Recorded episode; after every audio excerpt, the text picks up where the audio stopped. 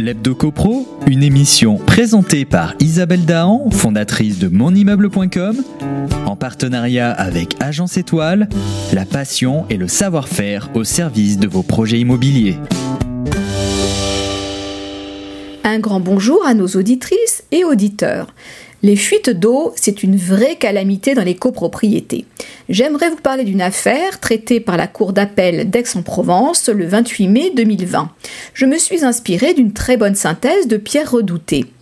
C'est un cas qui résume bien en effet les problèmes que l'on rencontre le plus souvent entre voisins. Des infiltrations d'eau provenant d'un appartement supérieur causent des dégâts à un appartement inférieur. Le sinistre excède les inconvénients normaux de la vie en copropriété, alors on se demande comment faire cesser le trouble.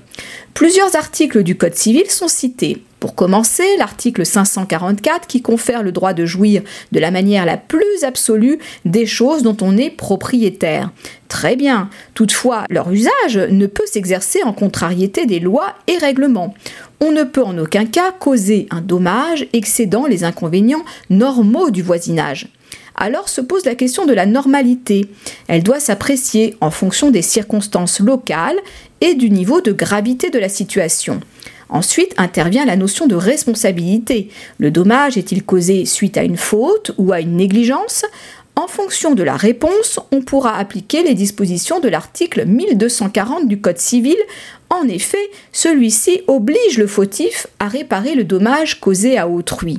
Le trouble anormal de voisinage étant un fait, sa preuve est libre et s'établit par tout moyen, y compris des présomptions. Ainsi, une expertise judiciaire et des photographies sont annexées au rapport. Il apporte un éclairage sur l'appartement incriminé. Il apparaît en mauvais état, inhabité et en cours de travaux ininterrompus depuis 2005. De ce fait, l'expert exclut qu'une canalisation ou une installation commune soit à l'origine du sinistre. D'ailleurs, il n'a été révélé aucun incident de jugement à l'encontre du syndicat des copropriétaires de l'immeuble la propriétaire de l'appartement Fuyard reproche à l'expert de se fonder essentiellement sur le rapport des pompiers, car ils sont intervenus pour fermer un robinet d'arrêt qui a permis de faire, cesser la fuite. Le robinet en question se trouvait dans le placard technique du quatrième étage. Les pompiers ont donc réussi à fermer l'eau à partir du robinet, jouxtant un des compteurs desservant les appartements des parties. En outre, deux sinistres postérieurs au jugement sont intervenus par la suite dans les mêmes conditions. Là encore, ils ont nécessité l'intervention des pompiers. Dans leur rapport, ils précisent que la fuite a son origine dans un appartement au cinquième sur un WC qu'ils ont dû fermer. Pourtant, dans sa déclaration à son assureur, la propriétaire de l'appartement du cinquième explique qu'il n'était pas nécessaire pour les pompiers d'intervenir à l'intérieur de son appartement. Il suffisait de fermer le compteur accessible sur le palier, autrement dit de procéder exactement comme à l'occasion du premier sinistre. Toutefois, le plombier de la copropriété, dépêché sur les lieux, confirme bien de son côté la nécessité de déboucher l'évacuation du WC, ce qui confirme d'ailleurs ce que l'expert avait mentionné dans son rapport.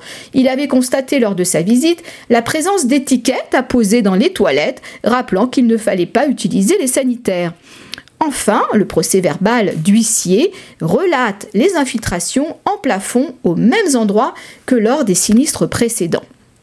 En conclusion, avec ce faisceau de preuves, on peut en déduire que le sinistre n'a pas pour origine un événement accidentel survenu dans l'appartement du cinquième.